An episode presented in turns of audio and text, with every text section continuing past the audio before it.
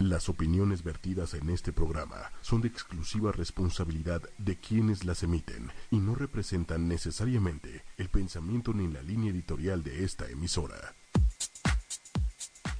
Hola, buenos días, ¿cómo están? Estamos aquí en una emisión más de Lienzo en Blanco, jueves de Lienzo en Blanco. Estamos con Julie Beskin una vez más, muy agradecidos de que otra vez esté por aquí Julie. ¿Cómo estás, Julie? Yo muy contenta de otra oportunidad más de venir a platicar de un tema que sigue siendo fascinante, complicado, íntimo, nos habla mucho. Me, me gustan los adjetivos que estás usando. Fascinante, complicado, íntimo. Por supuesto que aplican todos estos adjetivos. El tema es las relaciones. La vez pasada hablamos sobre las relaciones entre suegras, y nueras. Y, nueras. y sugirió el público, el público la audiencia, que habláramos ahora de suegras y yernos. Yernos, es, eh, ahora sí que seguimos como en estos triángulos complicados, ¿no? Donde pueden ser diferentes los personajes, pero al fin y al cabo lo vemos como en estos conflictos familiares.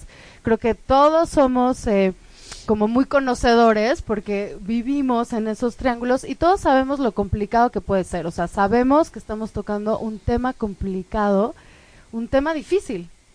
Un tema difícil porque, como tú dices, es complicado, es íntimo y además no nos enseñan cómo ser ni suegras, ni yernos, ni nueras, ni esa, cómo se maneja. o sea, sí, lo, lo vas viviendo, te vas tropezando, ¿no? Con algunos vas aprendiendo, pero definitivamente, eh, alguna vez me decían, un tema muy taquillero es hablar como de conflictos familiares, ¿no?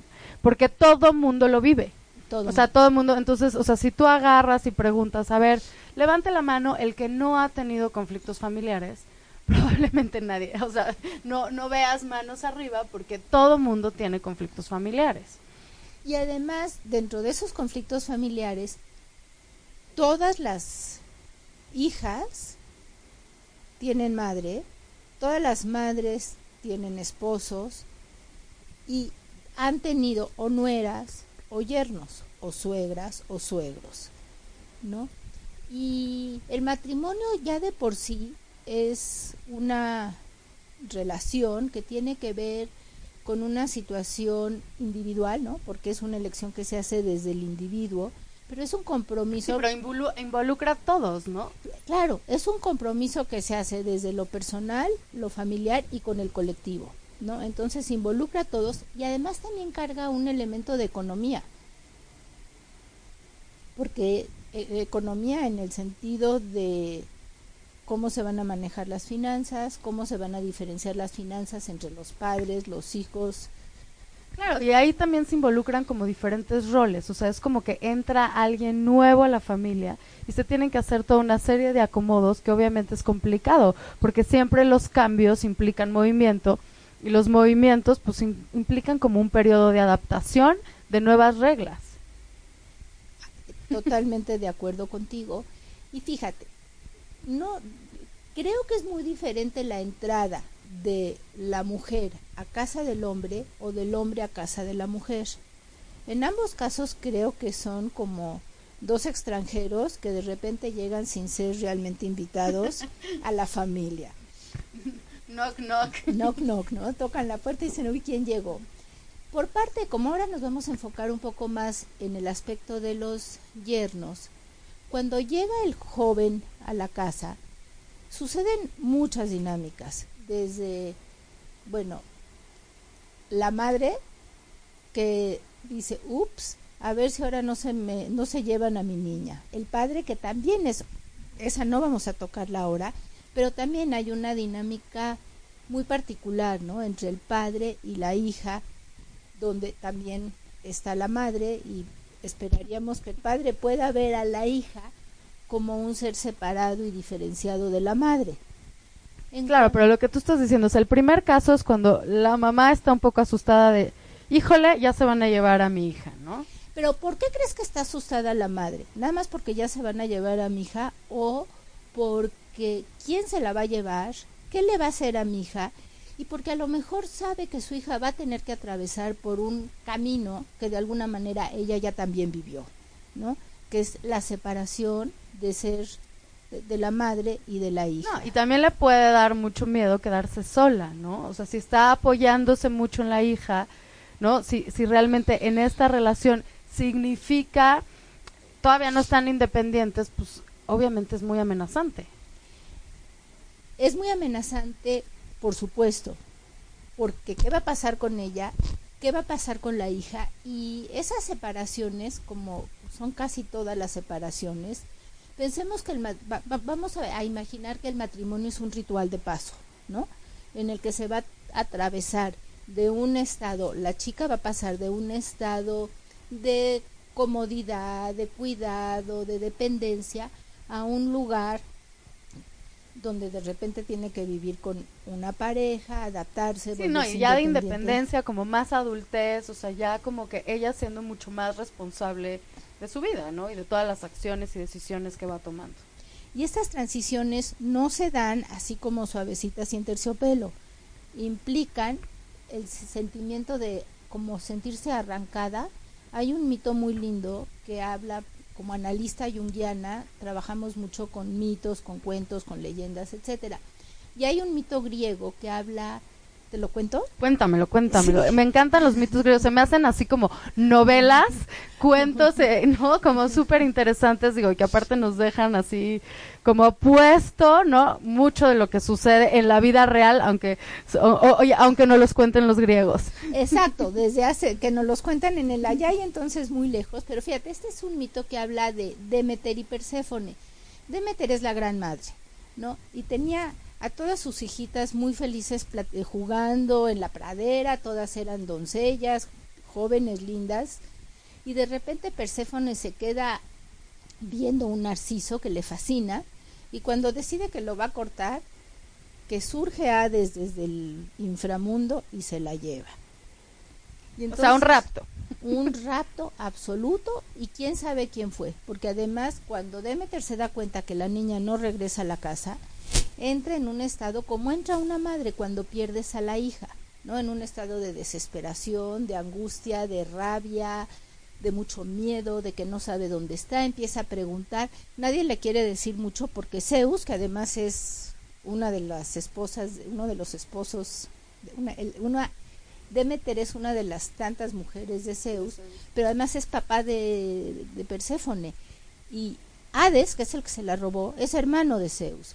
Entonces, el padre autoriza y permite este rapto, que si lo vemos psicológicamente es una oportunidad para separar a la madre y a la hija, que se tienen que separar casi por una claro, y los padres casi siempre son como impulsores de, de la independencia, de, de eso es lo que esperaríamos en un padre que tiene su identidad bien firme y bien formada y que entiende que eso es lo que le toca vivir a la hija y le puede ayudar a que se vaya.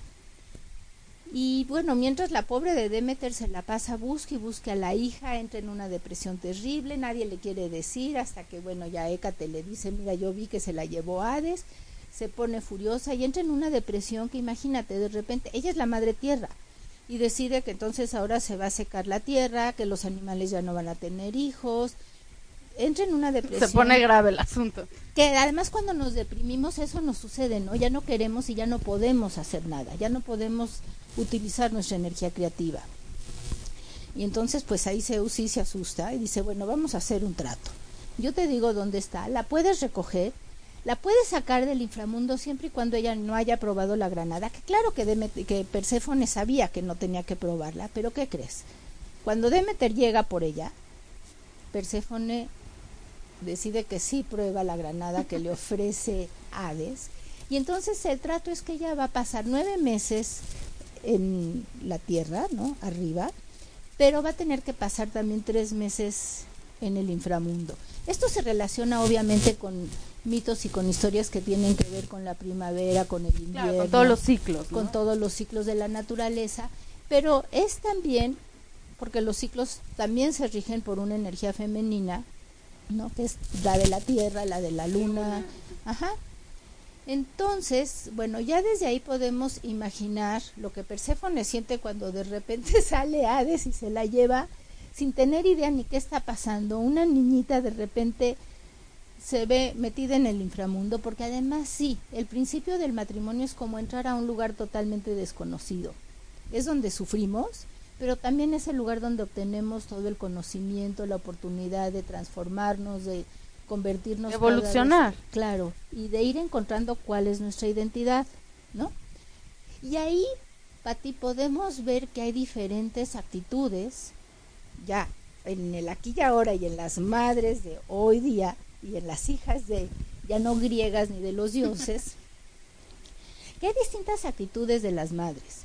Hay madres que ellas mismas pudieron experimentar una separación positiva, digamos, y facilitadora de sus madres para convertirse ellas en madres y poder tener como esa identidad sólida que les permite a las hijas crecer, ser libres, ser diferentes, realizarse como mujeres. O sea, un poco, Julie, lo que tú estás diciendo es, si tuviste una mamá que te favoreció esta separación, te favoreció esta independencia, es más fácil que tú lo permitas en tu, en, en, tu hija.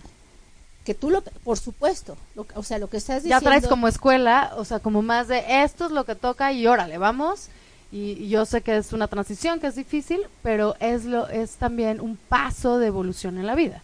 Pero lo que dices es importantísimo porque estás hablando también de que las madres somos hijas y somos madres, ¿no? Traemos como los las los dos, lados, los dos lados del ese nosotros le llamamos ese arquetipo que contiene todas las posibilidades. Pero ¿qué crees? Esas son las madres ideales. Creo que hay muy poquitas. Hay otras que les cuesta mucho trabajo.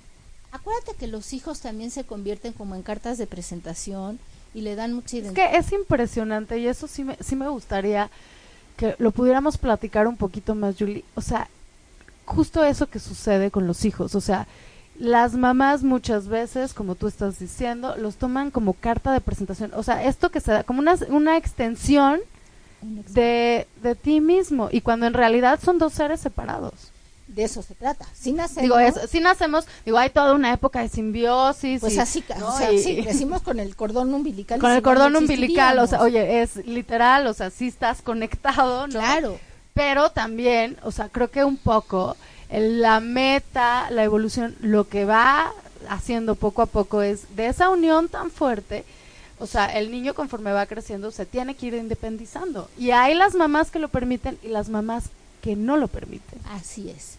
Y las mamás que no lo permiten, fíjate, o generan relaciones donde la hija se casa y siguen queriendo vivir cuidando a las hijas como si fueran niñitas todavía y entonces típico que la hija le habla, mamá, ¿qué hago de comer? ¿Y cómo se hace el arroz? Hijo, ya voy a tener un hijo, ¿y cómo se hace? ¿Y qué tengo que hacer? Y bueno, acaban metiendo a las mamás o las mamás acaban acaban ya instaladas ahí. Y si no realmente, porque muchas veces sí es físicamente instaladas, pero se acaban instaladas en es o no se separan nunca y no permiten un espacio entre la madre y la claro, hija. y que esto también no, pobre yerno. pobre yerno y el pobre yerno también, o sea, está en una relación, bueno, con su esposa, pero también con su suegra, ahí metida. O sea, es eh, como si fuera un paquete como si fuera un paquete. Y entonces él no tiene espacio para también él convertirse en un hombre, porque acuérdate que el yerno también está joven, también se separó y también él trae una mamá, Y trae una historia también con este vínculo con lo femenino. Y de repente entra en otra maraña donde están estas dos energías totalmente pegadas, él no encuentra un espacio. Y esto genera pues también en él mucha frustración, mucho enojo, se alejan, se separan, ¿no? Y no tiene cómo crecer y cómo convertirse él también en un hombre responsable y ser compañero de la hija. No hay cómo formar un, un matrimonio. No, y aparte acaba súper instalado un triángulo, ¿no? Digo, al, al, fin y al cabo las parejas pues son dos, pero cuando son triángulos, siempre como que los triángulos son complicados, ¿no? y siempre hay siempre hay triángulos en muchos lados y el chiste es resolverlos porque eso también es una oportunidad no yo creo que todo en la vida son oportunidades para sí para ir como creciendo para ir evolucionando pero a veces eso eh, a, a, veces bueno, déjame regresar un poco. Entonces, están las madres que creen que las niñas, que las hijas son niñas y las quieren dejar en ese lugar porque les es cómodo. Hay madres que también dicen, ups, se casó y qué suerte. Se casó con un megamillonario y ahora sí hay que exigirle que le dé todo y que también me dé a mí. Que pretenden que además el joven venga a compensar todas las carencias que ella tiene. Y eso sí se da con frecuencia. Luego hay otras que llegan y pretenden entrar en una competencia con la hija, ¿no? Y esas se vuelven muy venenosas. Me imagino, porque digo, una relación a través de la competencia creo que nunca trae buenos resultados, ¿no? Y más porque no están en condiciones de competir, son diferentes roles, diferentes épocas, diferentes espacios. Pero ¿qué pasa cuando la mamá no tiene todavía su identidad por su historia y por lo que le haya pasado? O tuvo un marido que no fue lo que ella se imaginó, no pudo construir un matrimonio sólido, no pudo crear a la familia como ella la quería. Y muchas de estas mamás se vuelven bien envidiosas. Y, entonces, y que tratan también de empezar a vivir su vida como a través de la hija, las carencias que tuvieron en esa edad o a través de su vida. Pero a veces tratan de hacerlo como a través de la hija o otras veces tratan de hacerlo borrando a las hijas o devaluando a las hijas, ¿no? es que tú no sabes cómo se hace eso, tú no sabes cómo se educan a los niños, yo te tengo que enseñar porque tú no vas a poder. Claro. Yo, yo recuerdo, Julie, que fui a una, a una boda que me impresionó mucho, donde obviamente estaba la novia, ¿no? Con un vestido precioso, no sé qué, como sucede en las bodas, pero lo que a mí me llamó la atención muchísimo es que la mamá tenía casi, casi un vestido de, de novia, estaba de blanco, y pero ya sabes no era un vestido así como eh, o sea porque hay, una diferencia en los vestidos de novia no o sea era o sea sí. sabes quién es la novia no o sea aunque y yo sé que justamente por eso no se usa que otras personas vayan de blanco porque pues la novia es la novia. Y en este caso es un poco lo que tú estás contando yo decía o sea sí si volteabas así rápido podías creer que estaba ahí la novia y no, era la mamá de la novia que tenía un vestido muy claro y muy pomposo, por decirlo así, y entonces se confundía. Y entonces yo, o sea, ahí dices, híjole, esto es como una competencia o era el momento de la hija.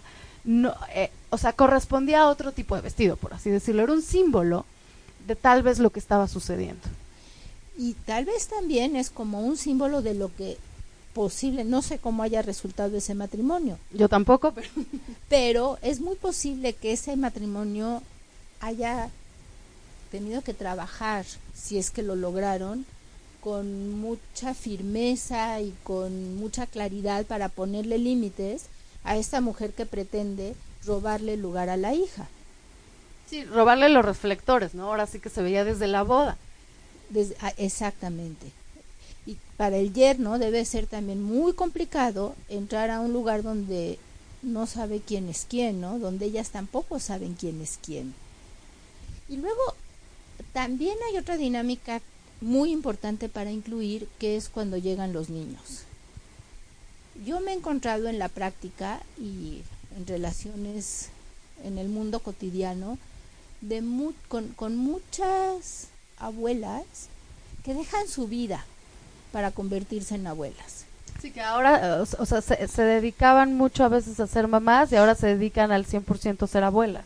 A veces se dedicaban mucho a ser mamás o a veces no cumplieron o no lograron ser las mamás que ellas querían y entonces viven quieren ahora hacerlo como abuelas. otra oportunidad que está padre, como otra oportunidad y el amor que se tiene a los nietos es infinito pero cómo hacerlo de una manera en que le dé su lugar a la nueva madre, al nuevo padre, ¿no? Que también tienen sus propias expectativas y quieren construir a su propia familia.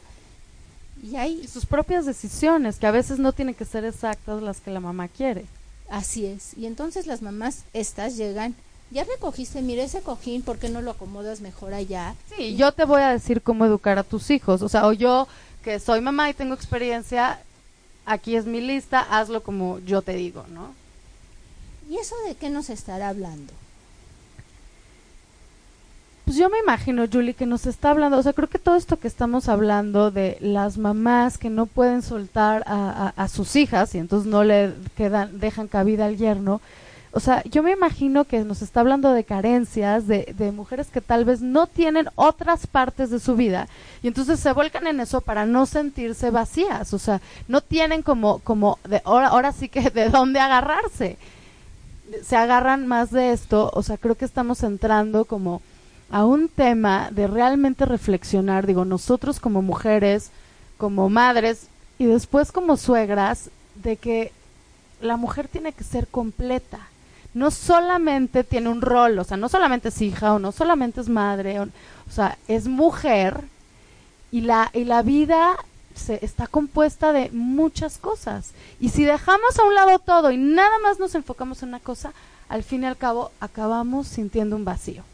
Y para no sentir ese vacío, muchas buscan seguir controlando la vida de los hijos porque eso es lo que les va a dar significado a sus vidas. No, porque esto es un poco lo que decían, eh, como del nido vacío, ¿no? O sea, se va tu hija y ahora, ¿no? ¿Y ahora qué hago?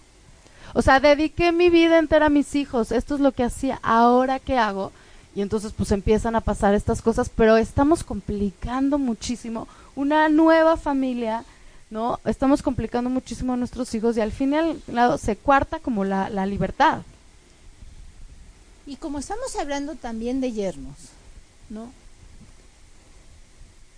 Imagínate lo complicado que es para estos jóvenes entrar como hombres a construir libertad, a construir pareja, a dar sentido a su vida, cuando a veces no hay con qué no hay elementos de dónde tomar porque yo me imagino a veces así como un elefante enorme adentro de la sala, aunque sea invisible, que ya no cabes, que no cabes, ¿no? No cabe.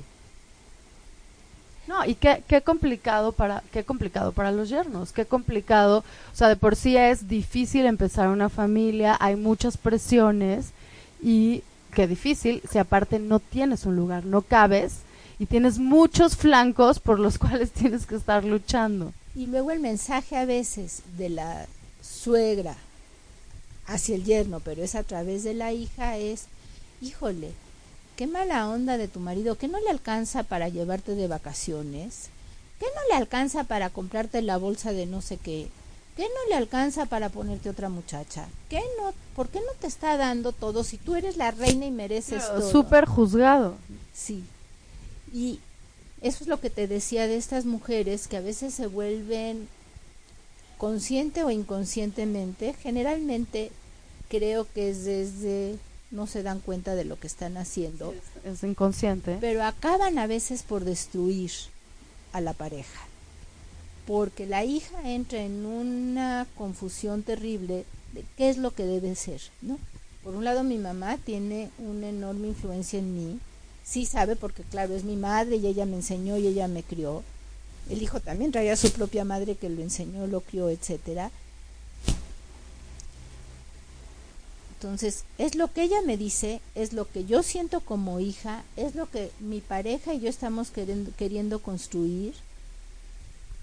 De por sí, además, al cuando se baja el estado de enamoramiento maravilloso, donde todas las endorfinas y donde todo está en, ¿no? que dicen que es un estado igual en el cerebro como cocaína, ¿no? Exacto.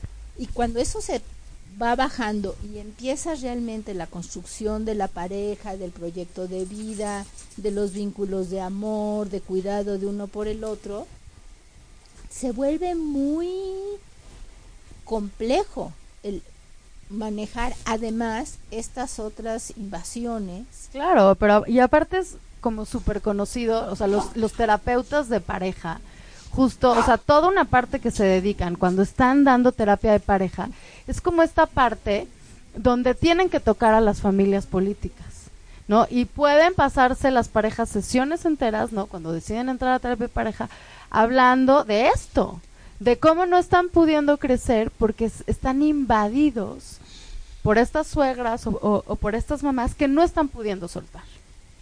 Muchísimas de las sesiones de terapia de pareja están enfocadas a cómo se ponen los límites, a cómo enseñar a la nueva pareja a decir, si no me vas a hablar bien de mi pareja, mejor no me digas nada, porque toda esta crítica acaba de veras muchas veces destruyendo la posibilidad de construir una pareja.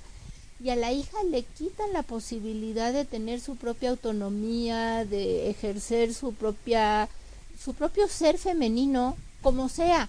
Todas nos equivocamos. Claro, y estoy recordando como a un, a un terapeuta eh, familiar muy famoso, Minuchin, que hablaba mucho de las familias latinas. Y justo decía que, o sea, un problema que él veía en, o sea, en terapia de pareja con las familias latinas era, o sea, las llamaba como familias amalgamadas, pero justo hablaba que el problema de este amalgamiento es que no había separación y que entonces no se podía llegar a una libertad real y una construcción real y ahí se atoraban las familias y empezaba a haber muchísimos síntomas, muchísimos problemas. Entonces hablaba de, ahora sí que ni muy, muy, ni tan, tan, ni tan desperdigadas las familias, porque también necesitan como esa cuestión, pero necesitan ser familias que permitan la separación. O sea, sin separación no hay crecimiento. Fíjate, ahorita que dices sobre las familias latinas, me recuerda que comentábamos el otro día tú y yo, sobre, ¿te acuerdas el libro este de como agua para chocolate de la Sí, la, película. La película donde hay la idea de que la hija más chica se va a quedar a cuidar a la madre y las otras también se quedan muy pegadas a la madre y bueno, hay una, creo que se llamaba Gertrudis, que la única manera de salirse es por el rapto, como el de Hades que se la lleva. Sí, pero y también cuántas historias de la vida real no suceden donde en serio se tiene que recurrir al rapto, porque no hay manera de separarse si no. Entonces se hace de una manera, digo, podríamos decir que el, que el rapto es como una manera radical o violenta, ¿no? Muy determinante. Pero que al final sí es un rapto y sí hay violencia psicológica, sí, sí la hay, porque la madre se va a quedar como que le arrancaron un brazo y la hija también va a tener que enfrentar todo este mundo tan desconocido de ¿y ahora qué hago? ¿No? Ahora yo estoy en mi casita y desde cómo voy al súper, cómo cocino, uy, ya estoy embarazada y cómo voy a preparar el espacio para recibir a mi bebé y cómo lo quiero hacer yo, porque mi suegra me dijo que no sé qué, mi mamá me dice que no sé qué, ¿y el papá dónde queda? Claro, o sea, es, es un problema de, de, territorio, de espacio, donde ya no queda espacio y donde también entras en un mundo de juicios, de, de sentir, por todos lados sentirse juzgados. Entonces, o sea, empezar algo tan difícil desde la parte de sentirse juzgado lo hace muy complicado, muy doloroso y muy poco eficiente. Y entonces ahí ¿qué se, qué se recomendaría? ¿no? ¿Cómo eh, empezar a diferenciarse y separarse de las familias de origen, tanto el yerno como la joven, la nuera, la hija? ¿Cómo se podrían ir diferenciando de sus familias de origen? ¿Cómo van escogiendo en qué batallas entro, en qué batallas no entro, qué comparto, qué no comparto. ¿Cómo voy soltando no, cosas que sí se tienen que soltar? Ajá, tenemos que comer todos los sábados con un lado y todos los domingos con el otro y el miércoles ir a no sé dónde y el, o sea, como si todos sus tiempos también están ya diseñados para que sigan estando dentro del clan familiar, con muy pocas posibilidades de construir un nuevo clan. Y entonces se pierde eso nuevo que debe de surgir, ¿no? Se pierde como la continuidad de la especie, la evolución, la... Claro, y creo que aquí, Julie, podríamos hasta diferenciar en dos temas importantes. O sea, uno es cómo favorecer el espacio para que una nueva pareja surja con sus propias reglas, con sus propios contratos. Y el otro tema importante es cómo esa mamá tiene que ver o sea, como echarse ese clavado al interior y decir, yo qué tan completa estoy, o sea, qué trabajo necesito interno mío, yo con, conmigo misma, valga la redundancia, para poder permitir esto. O sea, por un lado estamos hablando de cómo una pareja eh, nueva tiene ciertas necesidades para formarse y por otro lado estamos hablando de la parte individual de la madre, de la mujer, por, por, por, así decirlo, y lo importante que es ir trabajando esto, porque esto no se va a dar en un día.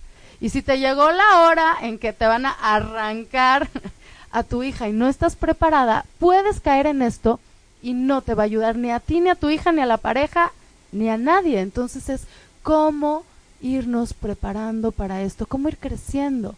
¿Será que también necesitamos para poder ir creciendo aprender a ver, digamos, el bosque, aprender a ver el escenario de a una distancia que nos permita, no es como si lo tenemos encima, no. Sí, como distanciarte, distanciarte y verlo de lejitos. Y decir, bueno, ¿cuál es el proyecto? ¿no? ¿De qué se trata mi proceso de vida como mujer? Pues sí, en este momento me toca esto, pero también me toca cómo me realizo, porque fíjate, cuando finalmente la hija se casa, para la pareja es una nueva oportunidad de reconstruir su propio, no es el nido vacío, sino que podría ser el nido más lleno que nunca. Claro, podría ser la tierra fértil de muchísimos proyectos increíbles, personales. Así es, ¿no? Por fin puedo existir para mí y puedo regocijarme al ver cómo mi hija también está existiendo para ella misma y cómo la apoyo y cómo la acompaño a que se vaya desarrollando, cómo aplaudo sus éxitos, su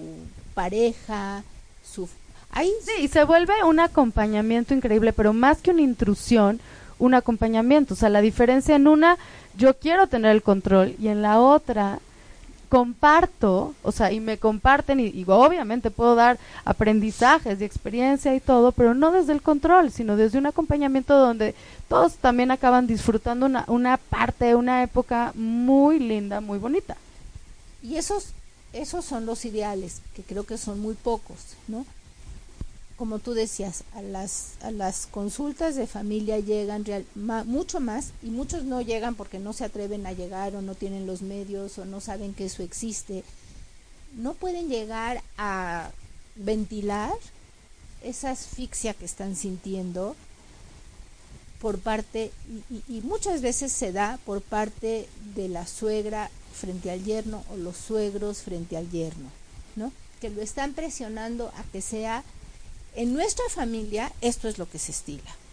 Y acá lo que se tiene que hacer es... Sí, deberías, deberías, deberías, deberías, no puros mandatos. Puros mandatos que no van con ellos y que son... Él viene de otro mundo, ¿no? Él viene de otra historia diferente.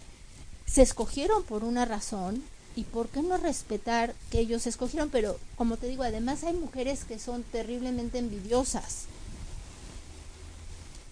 porque es la joven frente a la vieja, porque la hija que se casa, imagínate, deja la, la, otra señora que se cree la novia, ¿no? Pues pasa, pero pasa de, de repente a convertirse en suegra y al rato en abuela y pierde. Sí, también ya, ya es como, eh, digo, a muchas personas les cuesta trabajo pasar a otra época de la vida, que a mí se me hace increíble porque es otra época que obviamente tiene serie de ventajas y todo, pero socialmente puede ser visto como más negativo, como que estás entrando más a lo que es un símbolo de vejez, de que, ¿no? Y de, de pérdidas.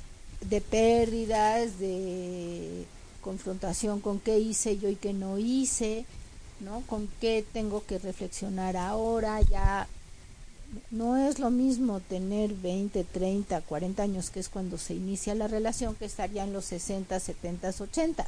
Claro. ¿no? Pero al fin y al cabo, esta separación, digo, para la mamá Julie, es un enfrentamiento contra ella misma. Exactamente. Una confrontación. Una confrontación, y bien dura. Bien dura, porque es a dónde estoy yo y el poder ver a la hija con esta nueva posibilidad y transmitirle la experiencia sería lo ideal, pero cuando la mujer adulta, madre, no pudo trabajar su propia separación, su propia identidad, se va a meter en la vida de la hija o para destruir, bueno, generalmente no sabe que es para destruir. digo, y esto es inconsciente, o sea, no es como que te despiertes, ¿no? Y, ay, voy a ver cómo destruyo la vida de mi hija. O sea, hay unas que sí son bien malas. hay unas que sí Bueno, sí, claro, hay de todo. hay de todo. Que, que sí, en realidad buscan ver, a ver qué hago para que mi hija no pueda construir eh, lo que yo tampoco pude. Suena terrible. Es terrible. Es terrible, pero sí existe, ¿no? O... Eh, sí, pero estas cosas terribles también se dan de la carencia.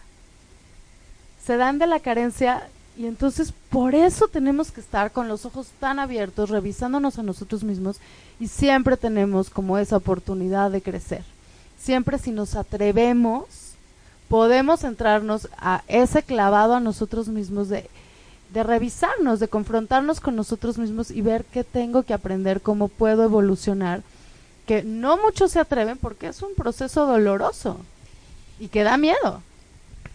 Y aquí como la plática de hoy incluye al yerno, fíjate qué interesante como siendo tú y yo mujeres, de repente ya se nos olvidó ya se nos olvidó dijimos que íbamos a hablar del yerno y creo que esto es lo que pasa. Eso es lo, que llega y eso oye y los y los yernos que nos están observando seguro están en el, mismo sentimiento escuchando como diciendo y nosotros qué ay no sabes cómo agradecería que los yernos nos manden ahorita mensajes chistes historias sí yernos, yernos. mándenos. Por favor. Mándenos sus comentarios ¿no? Porque, oye, y aparte necesitamos un punto de vista masculino de qué es lo que se siente, cómo, cómo lo viven. Porque a veces en, en ese punto de vista masculino, estos yernos muchas veces no pudieron consolidar tampoco ese aspecto masculino porque, ¿qué crees? Sus mamás a veces guardaron la llave de su vida hay un cuento de Iron John preciosísimo que habla de cómo las al hombre le es tan difícil salir de ese núcleo mamá hijo bueno de los padres que casi le tienen prohibido crecer que le duela que se caiga que se lastime no entonces no no todas las madres de los yernos también es que esto es interesante porque se aplica sí, no, y aparte ya, oye, ya empezamos a ampliar los triángulos, ya, ya, claro, se empieza a complicar pero la viene, figura, él viene de una mamá que posiblemente es similar o es como el opuesto también de la suegra que le toca.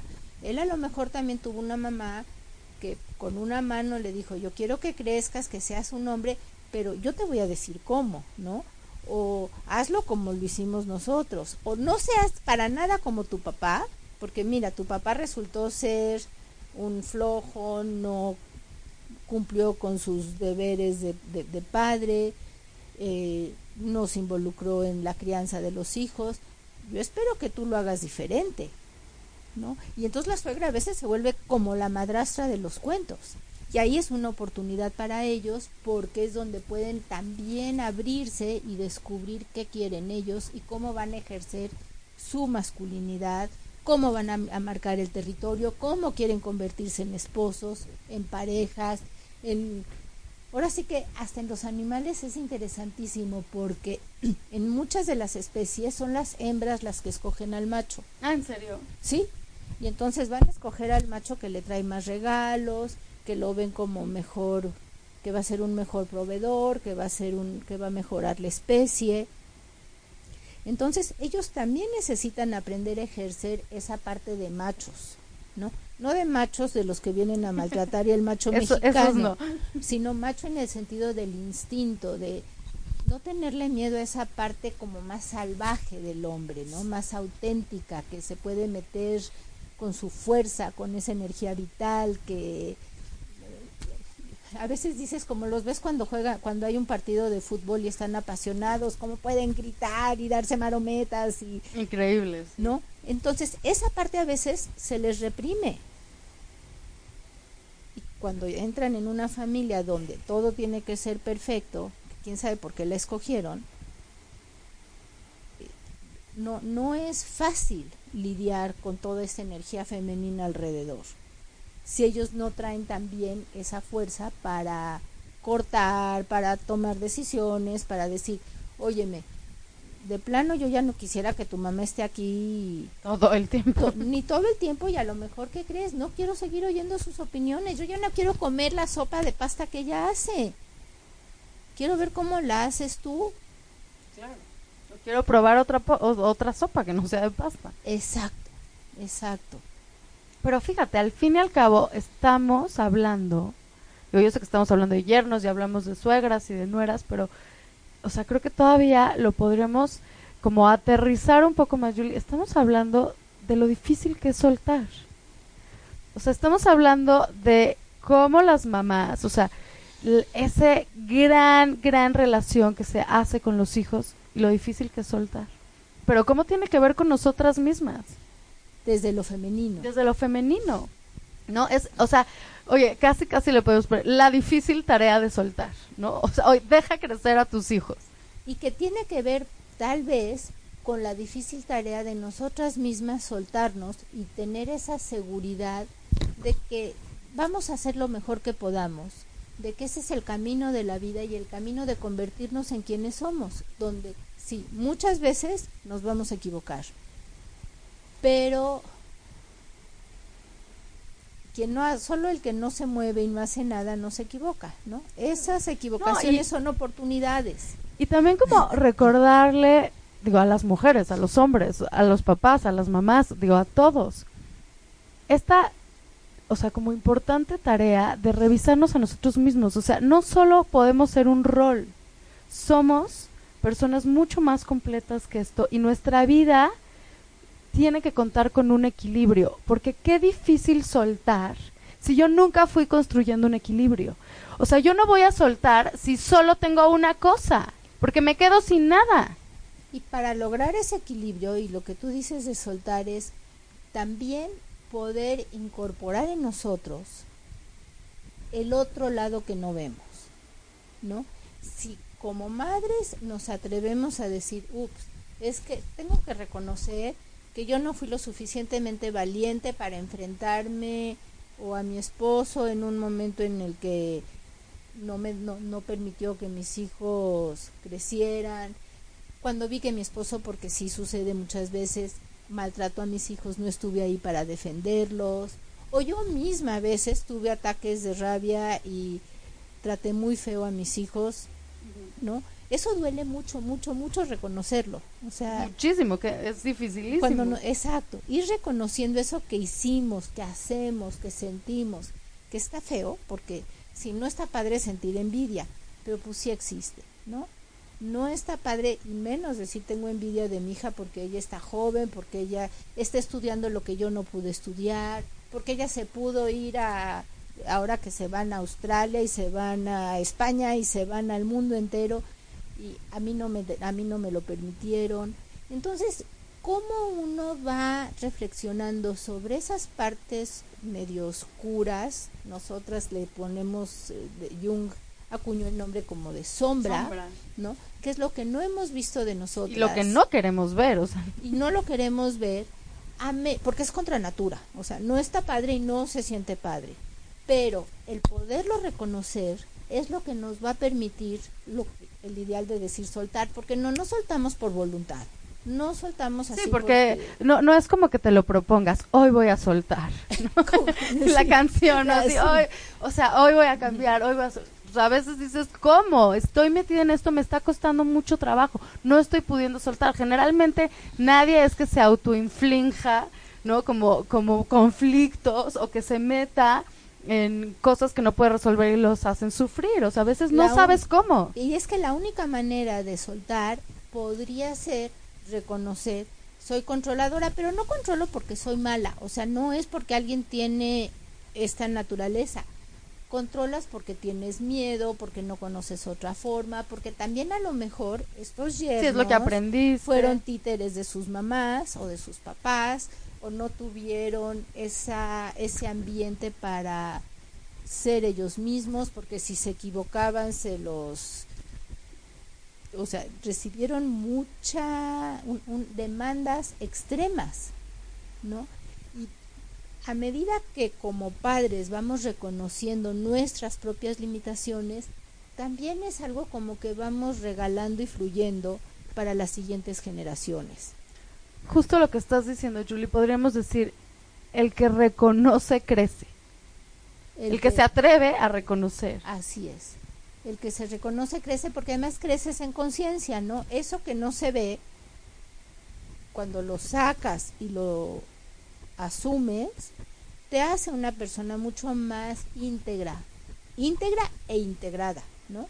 Porque estás recogiendo todo eso que, que de veras es muy incómodo y es muy doloroso, ¿no? Es muy doloroso decir, híjole, yo no fui la madre perfecta que quería ser porque o no permití que mis hijos hicieran esto o porque fui intrusiva en este aspecto o porque tal vez hubieran sido mejores Sí, o esta parte donde no, yo quise que fueran los sobreprotegí y no les di muchas herramientas porque no los dejé probar por sí mismos, porque yo quería tener el reflector en mí, o sea, todo el control siempre a mi cargo. Y porque yo en un momento también cuando me casé era como Perséfone, ¿no? Tampoco sabía y venía de Demeter que tampoco me quería soltar.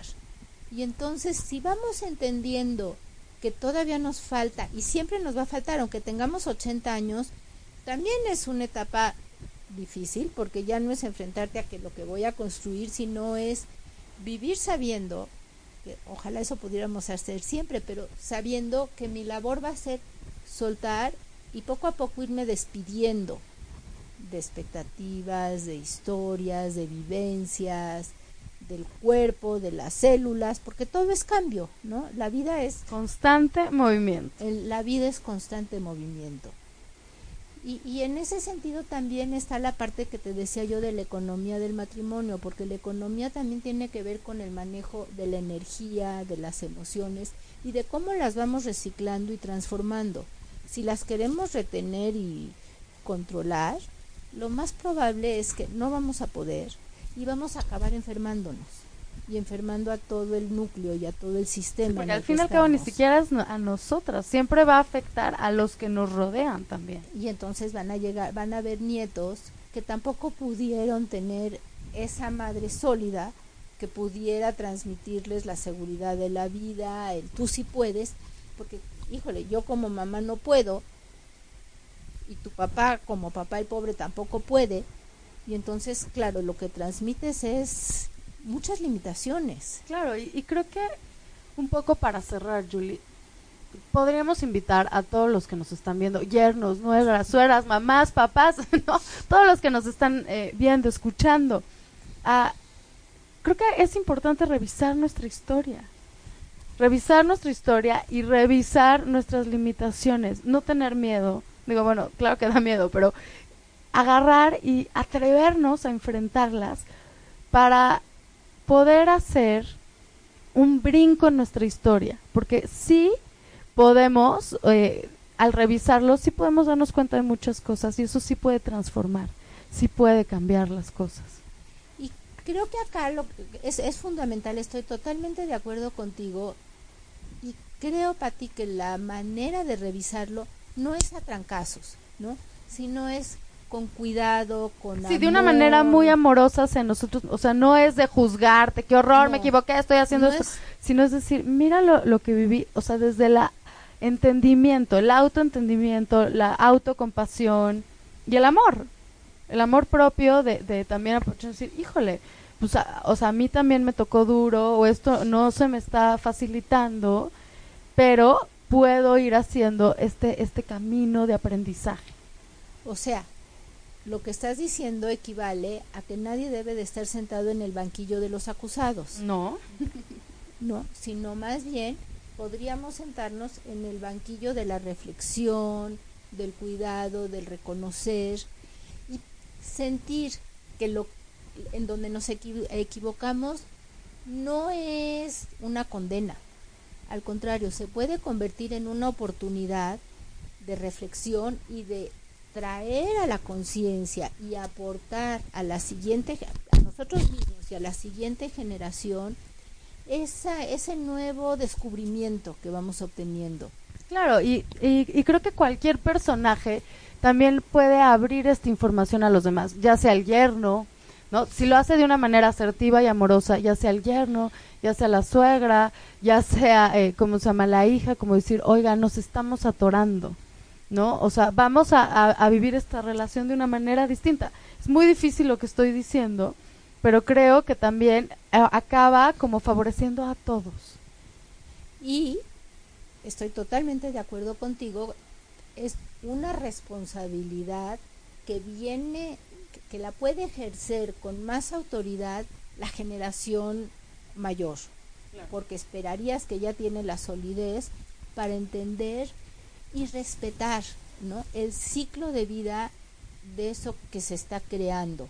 ¿no? Ahorita que veo las flores, bueno, es como algo que está apenas floreciendo, le tienes que dejar, que florezca. Exactamente, porque si lo quieres meter en un capelo donde no le dé el aire, donde nada los toque, donde que muchas veces sucede así cuando se van a casar, no, que ellos hagan como quieran, que ellos decidan lo que quieren, que porque la familia hace, someta a todo lo que la familia según quien pague y quien tenga más lana, ¿no? Que, que, empiece a... ya, desde ahí empiezan relaciones de poder que no le hacen bien a la, a la pareja nueva. Sí necesitan obviamente límites, si esta es una familia, pero que sea una familia que promueva la independencia, la individualidad, la diferencia. Sí, y, y al fin y al cabo, cuando promueves la independencia de tus hijos habla de que tú también ya lograste un crecimiento interior, una independencia interior, eres más libre, estás más equilibrado, ¿no? Tienes más sentido de vida, proyectos. Entonces, estoy pensando ahorita que estamos ya casi terminando, porque además luego los yernos son los que menos espacios encuentran para expresar su frustración lo hacen a veces a, través de reacciones, de enojo, se encierran, se distancian, ¿no? sí, o incluso adicciones. Eh. Es lo que te iba a decir, adicciones, o buscan también tener a alguien por fuera donde sí pueden ser totalmente libres, porque con la de adentro todo es comparación con que mi mamá era mejor, mi papá sabe cómo y tú no sabes nada. Entonces, para los yernos, tal vez el mensaje es, sí saben, ¿no? sí tienen con qué defenderse. Exacto, hay que empoderar a los yernos. Así es, tienen todo el derecho ellos también de encontrar su territorio, de ejercer su voz, de dialogar, de expresar y, que lo hagan, porque a veces es tan fuerte la energía de la suegra. Mira, hasta ahorita entró el perrito que hasta digo, bueno, será, ¿es macho? Es macho. Fíjate, bueno, dice, bueno, ya nos reconocieron, ya, ya, está bienvenido. es, como, es como, el, como el yerno que el pobre quiere entrar y mira, se esconde abajo de la mesa porque no sabe ni por dónde ni cómo. Y es al contrario, invitarlos a que tengan un lugar de honor, ¿no? Porque de él y de ella va a depender el que puedan construir un nuevo un nuevo espacio. De, la manera más sana y de la mejor o sea no de la mejor manera de la mejor manera donde se abra un diálogo y no tengas que romper. A veces sí tienes que romper porque hay familias que no entienden o las parejas tienen que romper porque no encontraron cómo abrir un diálogo. Por tanto control de las suegras.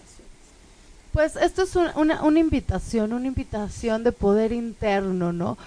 Los yernos que tengan ese poder, que sepan que tienen un territorio, que sus opiniones valen. Las hijas que también sepan que tienen un poder de construir estas cosas nuevas y las suegras que sepan que tienen ese poder de revisarse en el interior y también ellas independizarse no y, y, tener una eh, esta vida más plena. Entonces ahí podríamos cerrar diciendo que una buena madre va a ser aquella que favorece la separación la diferenciación el camino que la hija quiere ejercer esa es una buena madre y esa, es una, buena, madre. Hay que tirarle a eso Estamos en lienzo en blanco, Julie, hablando de esto, empoderando a las personas y justo que todas las mamás no puedan revisar esta frase tan poderosa que acabas de decir para que les ayude a este empoderamiento, a decir yo puedo soltar y, y puedo vivir de esta manera. Y me merezco descubrirme a mí misma y aceptar lo que he hecho y lo que no he hecho, las limitaciones que tengo y las virtudes que también he tenido, ¿no? Soy esta, como soy. Como soy. Julie Beskin, muchísimas gracias por acompañarnos en este tema una vez más. Te agradezco muchísimo que nos puedas acompañar aquí en Lienzo en Blanco, en Noche y Media, Eh, Muchas gracias a ti, Pati. Yo soy Pati Galo y muchísimas gracias por escuchar. Si te perdiste de algo o quieres volver a escuchar todo el programa, está disponible con su blog en ochoymedia.com. Y encuentra todos nuestros podcasts de todos nuestros programas en iTunes y Tuning Radio. Todos los programas de ochoymedia.com en la palma de tu mano.